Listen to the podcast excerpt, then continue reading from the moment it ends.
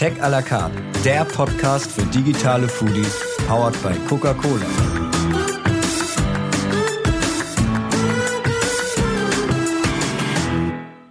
Hallo liebe Foodies, wie es sich gehört, kommt der Dessert zum Schluss, das wissen wir alle. Und deshalb schließen wir unsere Appetizer-Reihe mit unserem Interview mit Ralf Sander, dem Gründer von Gimme Gelato.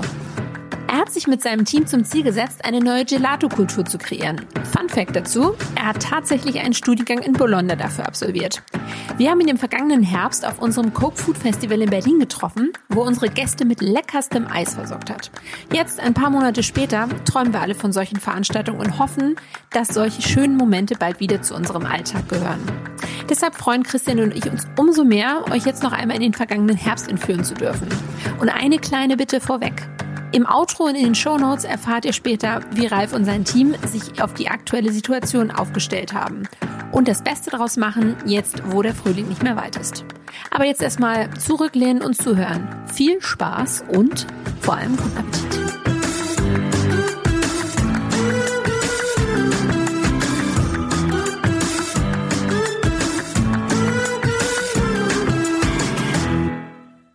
Wir sprechen mit Jimmy Gelato, beziehungsweise du stellst dich gleich selber vor. Nach heißen Burgern haben wir jetzt das eiskalte Eis. Also ich muss vielleicht erstmal äh, was zu, zu Gimme Gelato äh, oh, ich sagen. Falsch ja. ausgesprochen. Jimmy, Jimmy heißt unser Otter, weil ähm, ähm, äh, ja viele das Wort Gimme nicht kennen.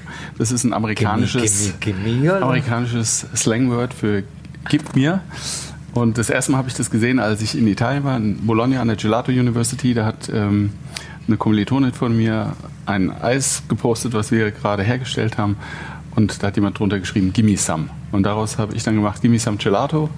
Und unser Designer hat das Sam rausgestrichen und dann war Gimme Gelato geboren. Und lustigerweise sagen jetzt viele immer Jimmy und dann, wir hatten für unseren kleinen Otter noch keinen Namen und dann haben wir den einfach Jimmy getauft, um die Verwirrung noch ein bisschen größer zu machen. Und jetzt musst du aber den, und natürlich, jetzt hast du bei den Otter geredet, ja, und wir sind ja hier noch im Podcast-Format, das heißt aber, äh, jeder wird dich natürlich irgendwie parallel googeln und Instagram und alles checken. Also der Otter, äh, der, äh, den ich natürlich kenne, den meine Kinder auch lieben, äh, weil ich bin sehr glücklich, dass ich eine von deinen Rental-Stationen hatte zur Einschulung meiner Tochter letztens und es war der Hammer. Unter anderem auch wegen dem Otter, aber erzähl nochmal was über den Otter. Ja, der, der Otter ist unser Testimonial. Ähm, wir haben so ein bisschen überlegt, für was steht Gimme Gelato und wir wollten eigentlich, also unsere Vision ist, eine neue Gelato-Kultur zu kreieren und ähm, ja, das bestschmeckendste äh, Speiseeis herzustellen. Und ähm, ja, dann sind wir, weil ich mir schon seit langem, also seit langem großer Otter-Fan bin, ähm, hat sich das über eine ganz lange Geschichte ergeben, dass der, der Claim Taste, Taste Like No Otter geboren wurde. ähm, und Wie deswegen. Der, der, der, Hashtag, der Hashtag Taste Like No Otter. I love it. Wie wird man denn zum Otter-Fan? Gerne im Wildpark unterwegs gewesen oder? Genau, ich habe die, hab die in den äh, USA gesehen ähm, und ja, ver verfolge seitdem auf allen möglichen Instagram-Profilen Otter. Ähm, und habe dann zum Geburtstag mal eine, eine, Mütze geschenkt bekommen von einer sehr guten Freundin von mir. Da steht I'm Otter than you statt I'm hotter than you. ähm, ja, und so war eigentlich das, äh, war das Thema Otter geboren. Ähm, ja, und der ist, muss man auch fairerweise sagen, noch nicht irgendwie verbrannt oder besetzt, wie jetzt irgendwelche Flamingos oder sonst irgendwas. Und er passt eigentlich extrem gut zu Gimme Gelato, weil er ist verspielt, er ist immer hungrig, äh, gibt komische Geräusche von sich. Und ich habe eigentlich auch noch nie ein bescheuertes Video gesehen von einem Otter, ja, oder eins, was mir nicht Sehr gefallen hat. Ja. Sehr elegant, ja den Hörern müssen wir verraten, dass wir ähm, sozusagen Ex-Kollegen sind. Du äh, sozusagen mein Ex-Kollege, weil wir ganz lange äh, bei Coke gemeinsam gearbeitet haben. Und jetzt gibt es wahrscheinlich total viele, die so einen Podcast hören und äh, der was mit Food und Gastro und Technologie und so weiter zu tun hat, äh, die dann auch mal gedacht haben, ich muss, ich mache eine Eisdiele auf. Ja, also äh, du weißt, ich habe ja auch familiäre äh, sozusagen ähm, Themen da, dann hat man auch mal eine Eisdiele auf. Aber die, wie, wenn du jetzt jemanden raten solltest, mach eine Eisdiele oder wie eine Eisdiele, also als ich als ich es gehört habe zum ersten Mal, dachte ich, hm.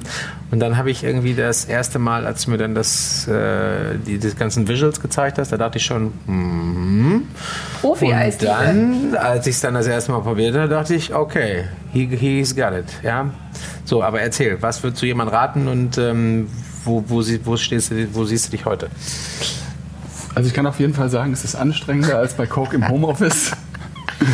Ähm, man muss äh, ja, Generalist sein. Ja? Also wenn bei, bei Coca-Cola äh, die Winterreifen gewechselt wurden, dann habe ich beim Fuhrpark angerufen habe ich beim Fuhrpark angerufen und habe gesagt, ihre Reifen müssen gewechselt werden. Jetzt fahre ich mit dem Klapprad und mit der U2 zur Arbeit. Ähm, das ist schon mal ein, ein ganz großer Unterschied. Ähm, also ich muss sagen, mir hat es viele Jahre viel Spaß gemacht, im Konzern zu arbeiten. Ich war ja vorher auch schon in der Brauerei und bei einem großen Lebensmittelhersteller. Ähm, aber für mich war dann irgendwann die Zeit gekommen. Ich habe ja ursprünglich mal Brauer gelernt und ähm, das dann auch hier an der TU studiert. Ähm, und für mich war dann irgendwann die Zeit gekommen, mal was Eigenes zu machen. Ja, ich habe das bei ganz vielen anderen Gastronomen gesehen, bin mit dem Leaders Club ähm, und auch mit, mit Coca-Cola und BPW um die ganze Welt gereist und habe gesagt, ich würde jetzt gerne mal ähm, ein eigenes Konzept an, an den Start bringen. Und das, diese Idee ist eigentlich bei mir schon in den letzten 10 oder 20 Jahren gewachsen. Ja, und dann gab es ja die Möglichkeit, über ein Freiwilligenprogramm auszusteigen bei Coca-Cola. Und die Zeit habe ich genutzt und bin dann erstmal an den See gegangen und äh, in kaputt in meinen Wohnwagen gezogen, bin viel Stand-Up-Paddle gefahren und habe dann ganz klassisch mit einem Wochenendkurs äh, angefangen mhm. und habe dann die Idee über drei Jahre entwickelt, muss man ein, fairerweise sagen. Ein ja. Kurs, wie man Eis professionell macht. Genau. Hier im Speckgürtel von Berlin mhm. gab es so, eine, äh, ja, so einen Distributeur, da konnte man mhm. einen Tag Sorbets machen, einen Tag Milchspeiseeis. Und ich habe gedacht, also wenn es so leicht geht, ein äh, gutes Sorbet zu machen, dann muss man da ein bisschen tiefer einsteigen. Ja? Und dann habe ich, wie gesagt, verschiedene Trainings an der Gelato University in Bologna belegt. Das ähm, gibt es, das ist ja, ja unfassbar. Ja, ja, das ist Hammer. ja unglaublich. habe dann noch in, in Tallinn in Estland in einer Eisdiele mitgearbeitet äh, bei den Gelato Ladies und ähm, ja, habe da dann letzten Endes von der Pike auf das Eismachen gelernt, äh, war dann noch bei der Handwerkskammer in Frankfurt am Main und habe da noch den geprüften Speiseeishersteller gemacht und äh, habe mir so letzten Endes, äh, ja, habe das äh, letzten Endes, es gibt ja da in dem Bereich keine richtige Berufsausbildung, außer bei den Konditoren, aber das von der Pike auf gelernt. Es ist dann aber nochmal ein kompletter Unterschied, wenn man sich dann selbstständig macht, weil dann gehen die ganzen Themen los, wie Finanzierung, Steuerberatung, ähm, ja, und wo kriegt man die Rohstoffe her? Ich habe vorher noch nie äh, 500 Liter Milch gekauft auf einen Schlag. ähm, wie lagert man das und äh, welche Mengen braucht man dann tatsächlich? Wo kriegt man die Sachen her?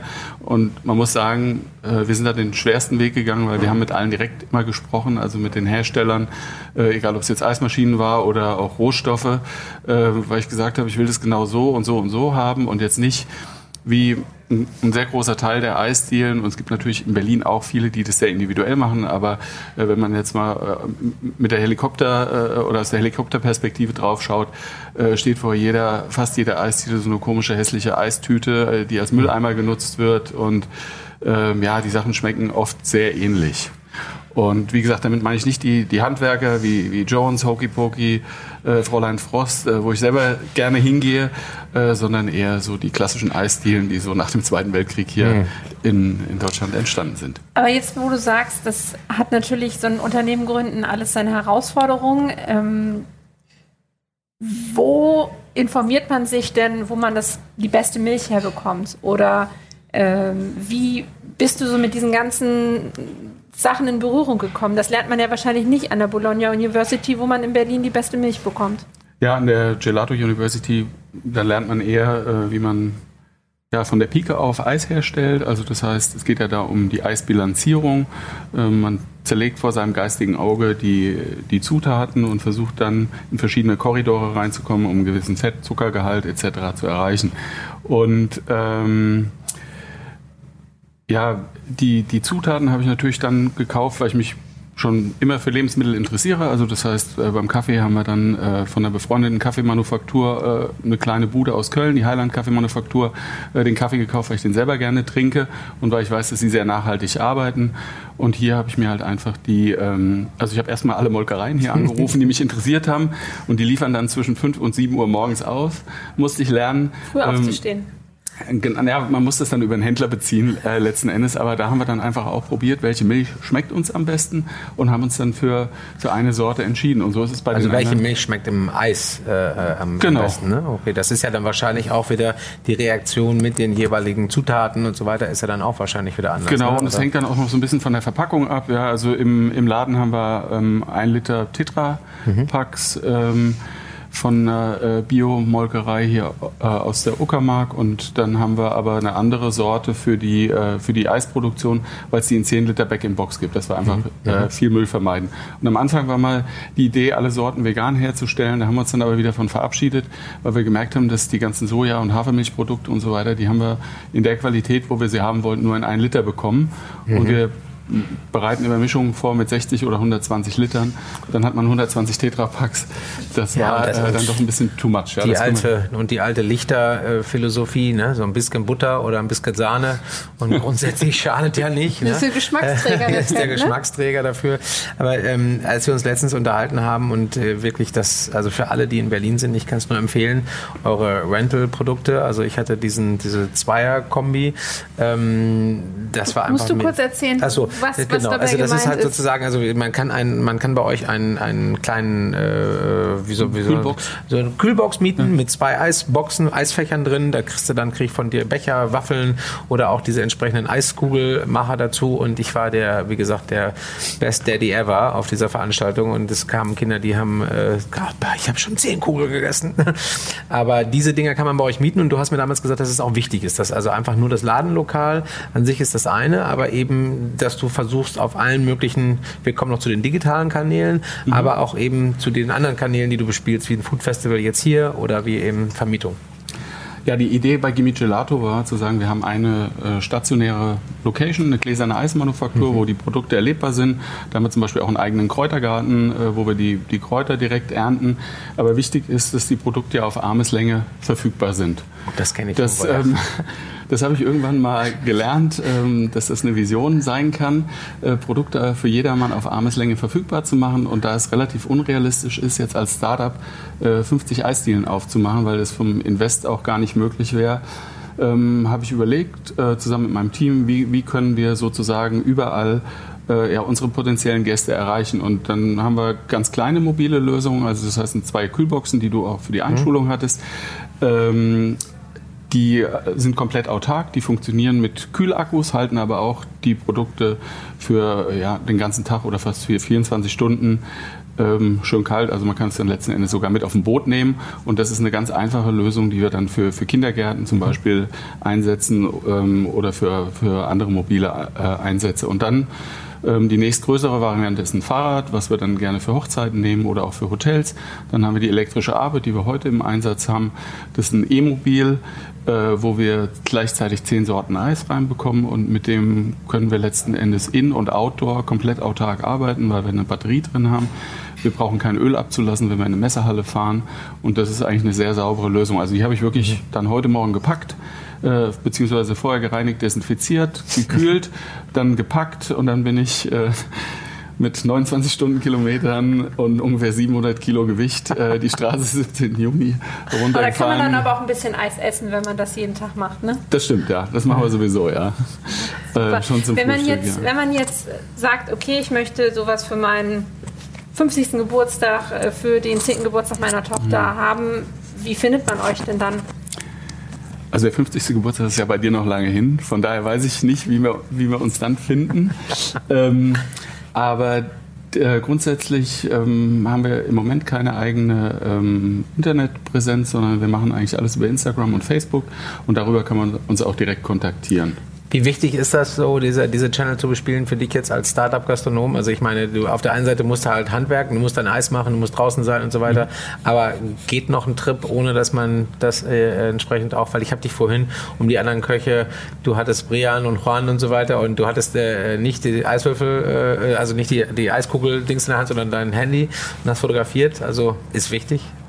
Ja, auf jeden Fall. Also zum einen macht es natürlich wahnsinnig viel Spaß, ja, weil man auch mal das teilen kann, was man so macht. Ja, das äh, kriegt man ja sonst unter Umständen gar nicht mit, ähm, dass wir letzten Endes alles von der Pike aufmachen, wer in unseren Laden kommt, auch mal das Team vorzustellen, weil wenn du den ganzen Tag halt im, im Eislabor bist, es ist da laut, es ist äh, zwar klimatisiert, aber dann doch wieder heiß und sehr stressig und das ist eigentlich auch eine schöne Möglichkeit, mal das Team vorzustellen, was die so den ganzen Tag machen ähm, und natürlich auch unseren Gästen, Freunden, Kunden und so weiter äh, die Möglichkeit zu geben, zu zeigen, was wir machen. Und das ist für uns natürlich äh, extrem interessant, weil auch Firmenpartner schon äh, darüber auf uns zugekommen sind. Wir haben ja noch keinen einzigen Pressetext äh, Versand, ja, und da sind die Erfahrungen ganz unterschiedlich. Also sind dann Zeitschriften wie die Jolie auf uns zugekommen, ähm, äh, die in Hamburg sitzen, der Klamm Verlag, ja. Und in anderen Zeitungen spielen wir überhaupt keine Rolle, weil die wahrscheinlich kein Instagram haben oder sich das nicht anschauen. Ja. Also das ist äh, von daher, glaube ich, ein ganz wichtiges Medium. Und man muss natürlich sagen, man kann äh, für einen relativ schmalen Taler diese Kanäle auch bespielen. Und wenn man ein, ein gutes Smartphone hat, ist es eigentlich ähm, relativ leicht, wenn einem das Spaß macht. Ja, und auch den Mitarbeitern macht es Spaß, die machen selbst Fotos und zeigen natürlich gerne, was sie selber produziert Gibt es eigentlich ein Eis? Ich weiß es gar nicht mehr. Äh, gibt es ein Eis mit äh, Coke bei dir? Gibt es ein äh, Coca-Cola-Eis oder gibt es irgendeins, wo was drin ist? Oder, oder war das eine Aufnahmebedingung für das Festival hier, dass, dass wir das machen? Also alle lachen schon über mich, weil ich ja Coke Light gibt es bei uns unter der Lagentheke. Ähm, ich bestelle immer beim Durstexpress größere Mengen. Ähm, aber äh, wenn du ein Eis haben möchtest, wo was drin ist, wir arbeiten gerade an einem CPD-Eis. Ähm, also an einem Hanfeis ähm, haben uns auch schon eine Marke schützen lassen, die heißt Legal Eis. Ähm, und, äh, okay, den verstehe ich auch jetzt erst noch zweimal nachdenken. ähm, Jetzt muss man dazu wissen, ich sitze ja. hier in einem äh, äh, äh roten äh, Coca-Cola-Hoodie, auf dem steht aber ja. nur Coke, ja. Und wir, ja. sind dann, und wir waren schon wieder da. Ich wollte ein Coca-Cola-Eis haben. Also wir können letzten Endes alles machen und machen das auch gerne. Wir haben das Hauptsache auch in der legal. Hauptsache legal. Hauptsache legal, genau.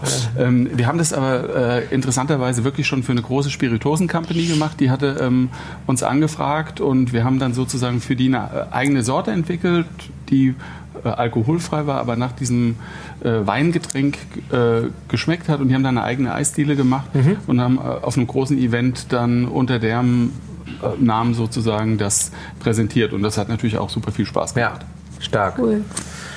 Laura, Ralf, ich glaube, es ist jetzt so ein bisschen auch für uns die Zeit gekommen. Ne?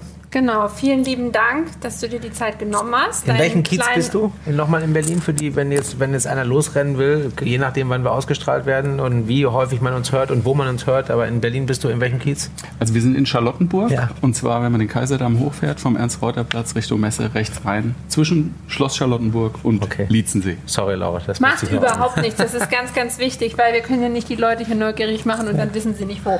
Oder wie gesagt, auf Instagram erstmal gucken wer da so genau. das Eis macht. Nach dem Otter. Ja, noch genau. nach dem Otter. Und Otter werde ich jetzt auch als Hashtag-Suche eingeben, wenn die denn so niedlich sind. Super. Vielen lieben Dank. Danke, Ralf. Danke euch, ja. Eigentlich würde ich ja jetzt empfehlen, auf zu Gimme Gelato. Aber wenn man sich die Lage gerade so anschaut, müssen wir wohl oder übel den spontanen Besuch bei Ralf und seinem Team ein wenig vertagen. Wobei, nicht ganz. Ich freue mich sehr, dass Ralf mir vorhin am Telefon erzählt hat, dass er spontan umdisponiert hat und in einer Nacht- und Nebelaktion Bring Me Gelato ins Leben gerufen hat. Heißt, wenn ihr so richtig Lust auf Eis habt, könnt ihr online Eis ordern und es dann entweder kontaktlos bei ihm abholen oder es wird geliefert. Erreichbar sind sein Team und er über Instagram und die Website. Unglaublich, was die Technik alles so möglich macht. Ralf, wir drücken dir alle Daumen, dass das Geschäft so bestmöglich weitergeht. Mehr Infos dazu findet ihr natürlich in den Shownotes und auf Instagram. Und natürlich freuen wir uns, wenn ihr uns Kommentare da lasst, den Abo-Knopf drückt und euch jetzt, wo ihr vielleicht ein bisschen mehr Zeit habt als noch vor ein paar Wochen, euch die eine oder andere Tech à la carte Folge, die ihr noch nicht kennt, ganz entspannt zu Hause anhört. Das ist ja gerade Trend. Haltet durch und bleibt gesund.